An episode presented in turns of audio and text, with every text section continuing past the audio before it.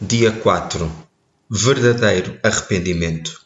Leitura bíblica: Jeremias 3, 6 a 25, Jeremias 4, 1 a 31, Jeremias 5, 1 a 13, 2 de Reis 23, 15 a 20, Efésios 1, 3 a 14.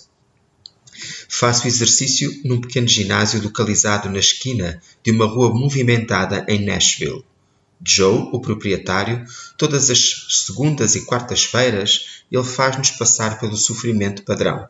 Saltos, flexões, flexões, agachamentos ponderados, bíceps, movimentos corporais tornados impossíveis com a ajuda de bandas de resistência. Quando o meu suor se transforma em lágrimas, reclamo e amaldiçoo. Joe olha para mim e resmunga. Sinto muito, diz ele, e depois anuncia o próximo conjunto. Conheço um pedido de desculpas vazio quando o ouço. Se Joe estivesse realmente arrependido da minha dor, não continuaria a infligi-la. Bem, a menos que fosse para o meu bem a longo prazo. Afinal de contas, pago-lhe pelo sofrimento. E é isso mesmo. As verdadeiras desculpas não são apenas palavras. São palavras de sentimento genuíno ligado com novas ações. Aplique isso a um nível cósmico, espiritual, e é aí que encontramos os realitas nos capítulos 4 a 5 de Jeremias. O povo não se arrepende, não está disposto a ligar as suas palavras com sentimento genuíno ou mudança. E o Senhor, na sua misericórdia, já não pode ficar de braços cruzados enquanto eles próprios pecam em destruição. Inúmeras vezes, ao longo desta passagem, ouço o coração de Deus nas palavras que ele usa para tentar atrair de volta as pessoas que ele ama regressem a mim. Anseio por vos fazer meus filhos. Não ficarei zangado para sempre. Regressai, eu curarei. Através de Jeremias, o Senhor está a dizer ao seu povo que a forma como vivem as suas vidas é importante.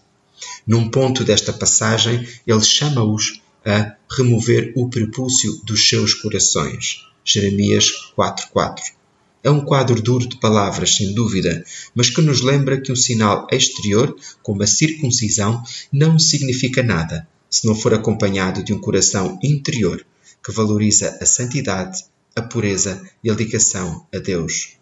Quando reconheço verbalmente que menti, mas continuo a mentir, não estou verdadeiramente arrependido. O verdadeiro arrependimento é acompanhado por uma mudança no coração e no comportamento o desejo de se afastar do pecado e de se voltar para Deus. Jeremias predizia o que Jesus realizou na cruz, as palavras do profeta plenamente realizadas através das ações do Messias prometido. Graças a Deus, temos as realizações de Jesus, porque a verdade é que, apesar dos nossos melhores esforços, somos infiéis e continuaremos a falhar nas nossas próprias forças. Mas, Nele temos a redenção através do seu sangue, o perdão das nossas ofensas, segundo a riqueza da sua graça, que nos derramou com toda a sabedoria e compreensão. Efésios 1, 7 a 8. Através de Jeremias, o Senhor chamou os israelitas para procurarem pelas ruas de Jerusalém, para procurarem uma única pessoa que agisse com justiça, mas não conseguiram encontrar uma única pessoa.